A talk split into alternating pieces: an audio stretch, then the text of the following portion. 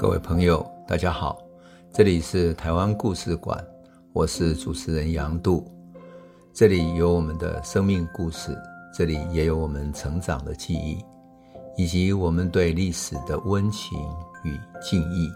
欢迎您收听。各位朋友，大家好，我们上一集讲到了谢文达这个传奇人物啊。他在念台中一中，也就是他作为高中生的时候，发生了对他一生影响非常重大的事。第一件事情是他跟老师非常调皮的用了卫生酱去害的老师坐在一个猪大便上面。调皮的孩子啊，真的很调皮。可是这位国锦老师的修养也真好啊！我常常看到这些老师的事迹的时候，就会想到我的母亲啊。我母亲也是一个嗯公学校的学生啊，她作为女生呢，她在学校的成绩非常好，学校的老师非常欣赏她，喜欢她。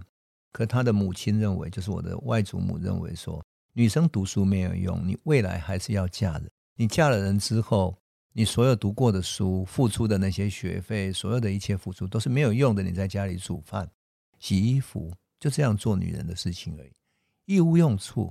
结果学校的老师为了使她能够去上学，居然跑到我外祖母的家去求外祖母说：“这么聪明的孩子不让他上学，太可惜了。”所以我的母亲她一直感念，她感念她那个老师一生。这个就是为什么在台湾光复之后，还是有很多台湾的老一辈的人，我们现在讲受日据时期教育的人，还是会跑到日本去找回他们以前的小学老师。然后会举行同学会，甚至于这些同学还会出钱请他们日本的老师来台湾玩，跟他们聚会。他们真的感念这样的有情有义的日本老师。所以我有时候看这段历史，我就在想说，日本真正可恨的是军国主义发动战争的这个战争机器。可是，在战争机器底下，有许多教育的工作者，许多文化的工作者。他们依然那么棒，依然是充满良知和正义，充满慈悲之心，在教育台湾的孩子。这个就是为什么许多人在讲起日本时代还会怀念的原因。那事实上，日本时代到台湾来教书的老师有一种特殊的现象，是因为他们到台湾来，他们的薪水有一些加急，所以他们到台湾来是有优惠的，是有一些这种待遇上的优惠的，但是。因为他们是原来来自于穷困的，呃，受苦的家庭，所以对于受苦的台湾人特别有同情心，特别愿意扶持他们。因此，我觉得这是很动人的事情。所以我常常会想说，我们对一个民族也好，并不需要去怀着说我就是嗯讨厌这个民族或者不喜欢那个民族。任何一个民族都有他军国主义的或者好或者坏的一面。就像德国有那么棒的哲学家。啊，有黑格尔这么棒的哲学家，但是也有希特勒。日本也有军国主义，但是也有那么好的文学家，川端康成一样。好，那么在谢文达的生命中，他遇见了很棒的一个老师，在台中一中教书，这位国锦老师，来自于他的校长。那么第二件影响谢文达一生最重大的事情，并不是日本人，而是一个美国人，他名叫 Arthur Smith。他是第一位在台湾做飞行特技表演的外国人。在史密斯之前，其实已经有两个日本的飞行家来到台湾表演飞行了。一个叫野岛银藏啊，在一九一四年来台湾表演的。他开的是一个美制的寇蒂斯双翼的飞机。那么还有呢，隔了一年之后，还有一个日本人也到台湾来表演过，但时间都很短。就是他们飞行的时间都很短，可是造成很大的轰动。为什么人可以像小鸟一样在天空中飞行？虽然第一次的飞行，它的高度只有一百多公尺，它的时间只有四分钟，可是观众据说当时有三万多人在场观看，他飞到空中去了。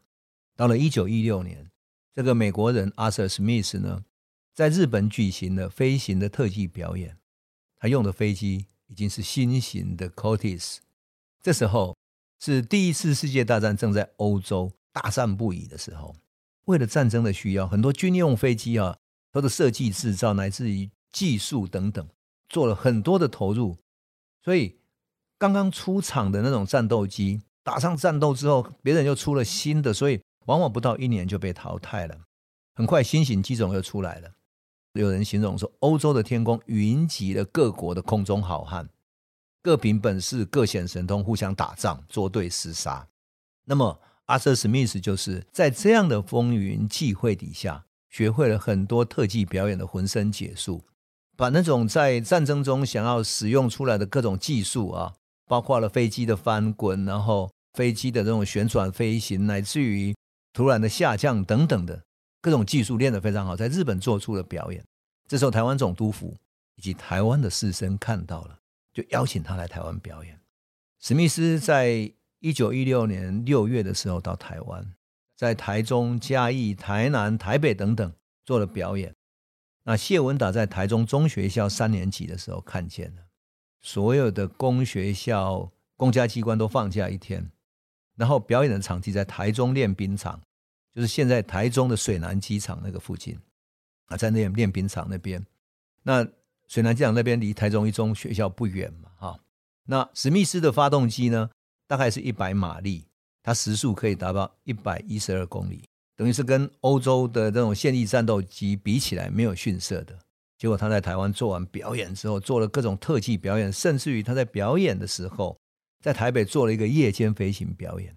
你想夜间天色那么暗。他在天空中飞怎么办？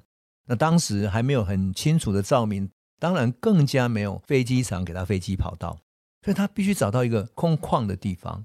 那么这种空旷地方让他飞机可以降落，所以他敢做这种表演，真的是非常的大胆。他这样大胆的表演，乃至于夜间像一条神龙在天空中翱翔的这种美感，整个震撼了谢文达。谢文达做了一个改变他一生的决定，他觉得有为者亦若是。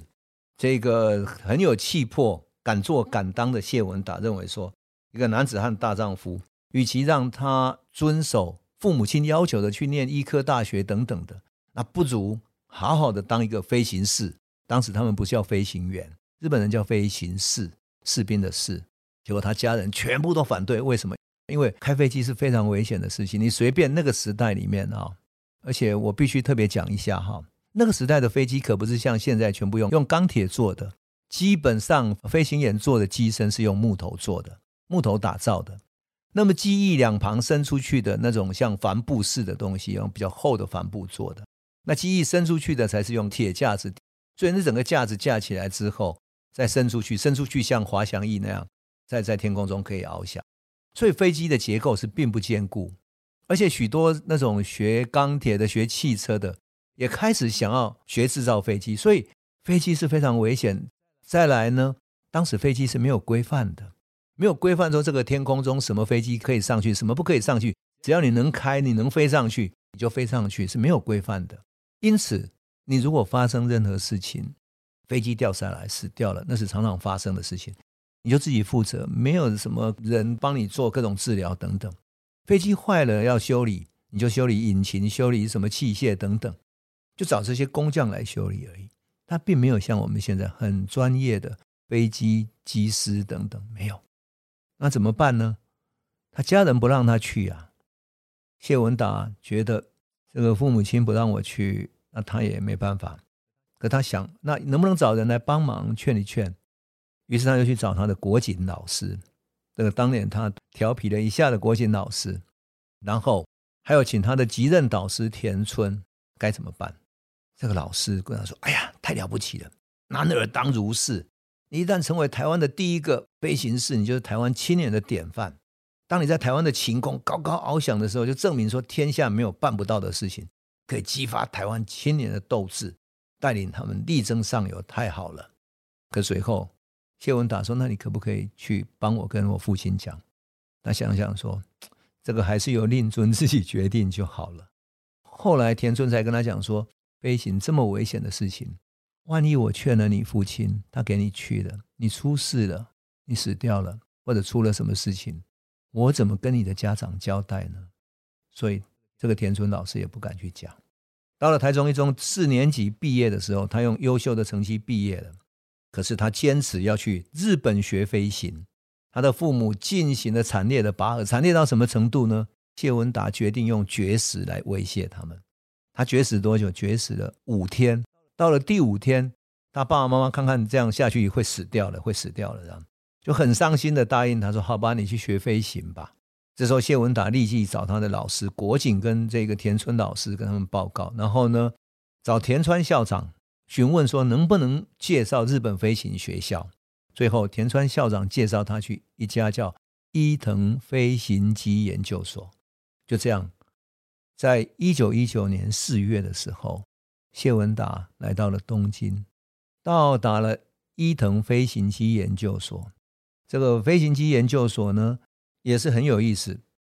我们看这种飞机的这种演变的历程，哈，我要特别讲一下，是因为日本在工业化的过程中，它其实是把工业以及工业制造等等深入到民间。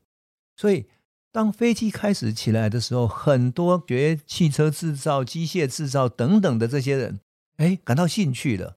学机械工具的这些人也投入了，所以。这个飞行机研究所本来的负责人是谁呢？这个伊藤先生呢，是在一家钢铁商店工作，是学徒出身的，只是卖这种铜铁五金等等的。后来他感到兴趣了，特别是看到美国莱特兄弟飞行记录，所以他想要学飞机的制造，就到飞机制造厂当一名技工，当一个飞行士的助手。就这样，他学会了飞机的各种原理，制造原理。来自于它的马达引擎等等，来自于那些帆布啦等等，怎么修理、怎么制造等等这些原理都学会了。我特别要讲这一点，是因为几年前吧，二零一五年的时候，我曾经跟朋友制作过一部电影叫《冲天》，那我当时是作为策划人。《冲天》讲的是什么？讲的是对日抗战的时候，中国的空军发展的历史。中国刚开始有空军，很多参与的也都是世家子弟。这些世家子弟他懂得英文、法文、德文等等，所以中国的飞机其实跟日本一开始是一样的，也是跟国外买飞机进来的。买飞机进来之后，这些年轻人学着开飞机，可是中国没有工业的基础，所以没有学会怎么制造飞机。换言之，飞机的机身、马达的装置、飞机机翼的飞行原理。乃至于怎么去操控它的操纵杆等等的这些原理，中国都没有学会。于是，在对日抗战发生之后，中国的空军在空战刚开始还可以用这些杂牌军的飞机跟日本对战。等到日本后来发展出自己的零式飞机，已经没有办法了，因为零式飞机非常之快，它利用它的飞机的制造原理，把它变得更轻，让它速度更快，然后让它航程可以更远，就这样子。把中国空军整个打垮了。我当时很不甘心的就说：“中国为什么没有发展出自己制造飞机的能力呢？”我在研究谢文达这段历史的时候，我才终于弄明白，原来日本不是只有军国主义的这个国家在发展飞机啊，而是他民间整个就感兴趣。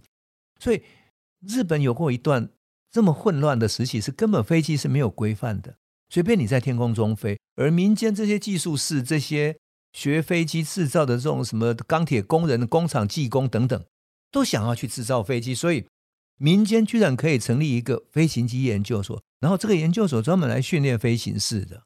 你说不可思议说，说啊，民间可以这么搞，而且民间这么感兴趣。换言之，是民间有厚植这样的一些技术能力，乃至于有这样的一种风气，于是形成了他的飞机的制造能力。换言之。你想想看，谢文达在一九一九年到日本的时候，这个伊藤飞行机研究所已经跟美国买飞机回来，然后再自己改造，然后再自己坐飞机来飞等等。所以你就可以想见，日本在飞行或者说飞机的这种制造上面，其实它累积到民间去了。这就是为什么二战的时候，对日抗战的时候打得那么辛苦，打得那么辛苦。好。我们回到谢文达在一九一九年到伊藤飞行机练习所之后呢，那么他就开始练习飞行。那么当时呢，所在的地方呢是叫做金田沼的地方，那附近都是水田跟菜园。它有什么好处呢？因为水田菜园，所以它是平整的，那靠近海边等等的，所以它就可以很平整的让飞机起飞。然后附近还有一个海岸的湿地，面积很广，所以。你如果在那边飞行的话，万一发生什么事情，掉下去的水底都是稀软的烂泥，人比较不会死掉，不会出事情。这个人们称之为烂田的地方哈，其实就是他在训练飞行的所在。很有意思的是，他在训练的时候，他学员里面还有一个什么呢？还有一个女性的，想不到吧？我们都觉得日本是一个很保守的地方，日本女性就是穿着和服，走着细碎的小步，然后讲话要啊喏内按喏那这样子。那个时候居然有一个前卫的女性要来学习飞行。这个前卫的女性叫做冰头金，士兵的兵，头部的头，精神非常好的金，叫冰头金。那特别有意思的是，她原本在大阪的医院是当药剂师的，向往飞行，所以在别人的资助底下来学习飞行。你知道学习飞行有多贵吗？我们的朋友，你知道学习飞行有多贵吗？好，当时哈，按照学费来分的话，哈。如果你要学飞行的话，看你要学习什么的。如果是普通科的话，学费是五百元；高等科的话，三百日元。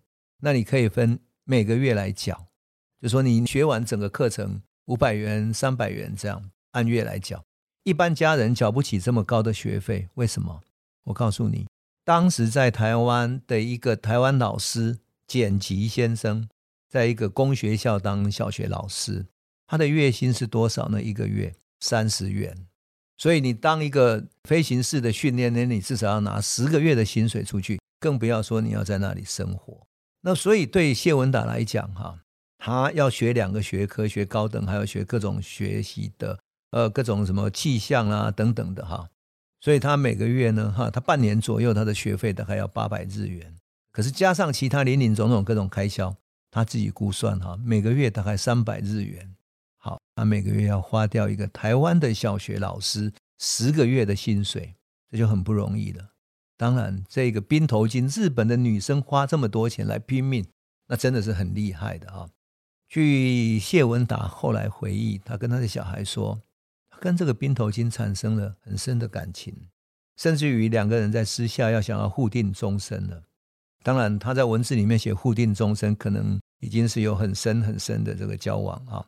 可是呢，这个感情无法得到谢文达家中的同意，因为那个女生比谢文达大了两岁，又是日本人，他们觉得文化鸿沟太深，最后没有办法了，他们只好分开，终止了这个感情。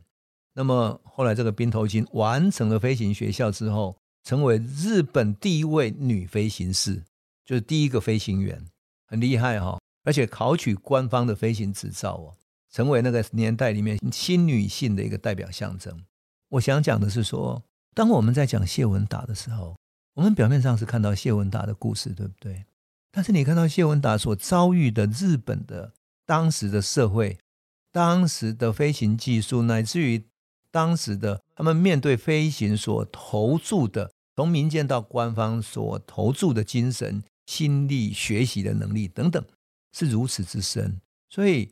我们就看见，就是在现代化的过程中，不是只有学表面的东西而已，而是把这些整个现代化的整个训练，乃至于他的学习，进入到学校，进入到社会，乃至于变成一个社会共同的精神。而谢文达是投入到这样里面去的。当然，我们是通过谢文达去了解那个时代，去看见那个时代，正如同我们通过谢文达他的母亲那一边了解他们台湾开拓史一样。其实每一个人的生命史里面，他所讲的故事都是那个时代的一个反应，时代的一个映照，而不仅仅是他个人的生命而已。那谢文达还会发生什么更好玩的故事呢？他怎么最后把飞机开到东京的上空去的呢？他在学飞机的过程中有没有太可怕的事情？有没有什么惊魂的故事呢？那我们等下一集再来诉说喽。这里是台湾故事馆 Podcast，我们每周一、周五会固定更新新的台湾故事，请随时关注台湾故事馆粉丝页，按赞并分享。最后，我们工商放松一下：若你对本节目有兴趣，可以购买纸本的《有温度的台湾史》，更方便您阅读。本节目由中华文化永续发展基金会制作。连震东文教基金会赞助。